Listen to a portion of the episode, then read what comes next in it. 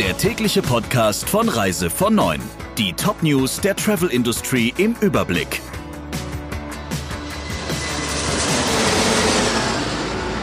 Mit Friederike Breyer. Schönen guten Morgen. Wie sollen diejenigen ihre Reisekosten erstattet bekommen, die ihren Urlaub wegen des Coronavirus absagen mussten? Die Debatte darüber spitzt sich weiter zu. Vor allem Veranstalter setzen darauf, Gutscheine auszustellen. Vertreter des Vertriebs sind skeptisch. Eine Lösung gibt es bisher noch nicht, aber das Bundeswirtschaftsministerium ist laut dem Fachportal FVW in engem Austausch mit dem Bundesjustizministerium, das auch für den Verbraucherschutz zuständig ist. In einem offenen Brief an die Bundesregierung warnt etwa der Veranstalter Uambo e Afrika vor verpflichtenden Rückzahlungen der Reisekosten. Denn durch den Stopp der Reiseaktivitäten seien in den Zielgebieten im östlichen und südlichen Afrika vor allem die Armen betroffen. Eine Rückzahlung führe dazu, dass vor Ort das Personal nicht mehr bezahlt werden könne. Das Überleben ganzer Familien stehe auf der Kippe. Im Vertrieb sorgt die Gutscheinlösung hingegen für Skepsis. Das werde nicht den gewünschten Erfolg bringen, sondern nur dazu führen, dass der eine oder andere länger überlebt. So schreibt ein Reiseprofi auf einem Social-Media-Portal.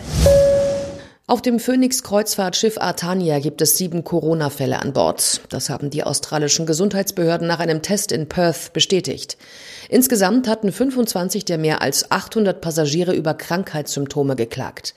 Die Atania hatte sich auf einer Weltreise befunden und zuletzt Mitte des Monats in Sydney Passagiere an Bord genommen. Weitere hatten sich schon zuvor auf dem Schiff befunden.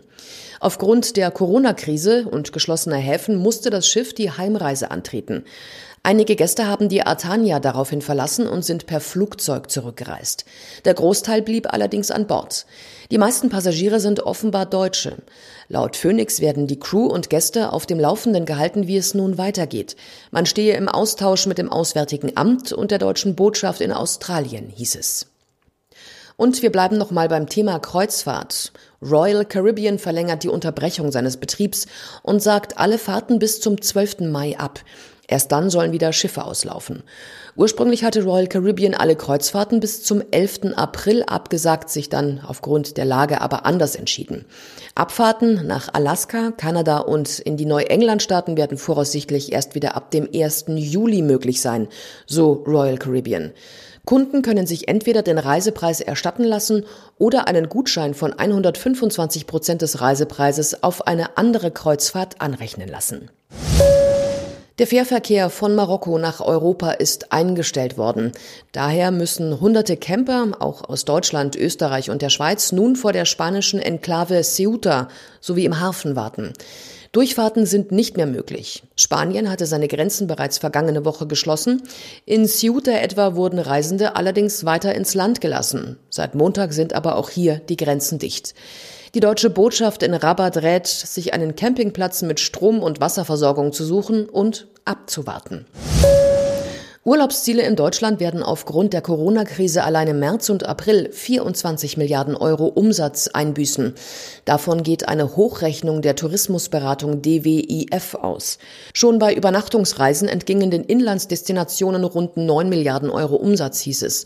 Noch größer seien die Ausfälle im Tagestourismus, der einen Anteil von rund 60 Prozent am inlandstouristischen Umsatzvolumen habe, so DWIF. Der Marktanteil von März und April, die Monate, die in die Osterferien fallen, liegt laut dem Beratungsunternehmen klassischerweise bei rund 15 Prozent der Gesamtjahresumsätze. Jeder weitere Monat mit Reisebeschränkungen würde massive zusätzliche wirtschaftliche Schäden bedeuten, mit Folgen, die derzeit nicht abschätzbar sind. Der Reise von Neuen Podcast in Kooperation mit Radio Tourism. Mehr News aus der Travel Industry finden Sie auf reisevon und in unserem täglichen kostenlosen Newsletter.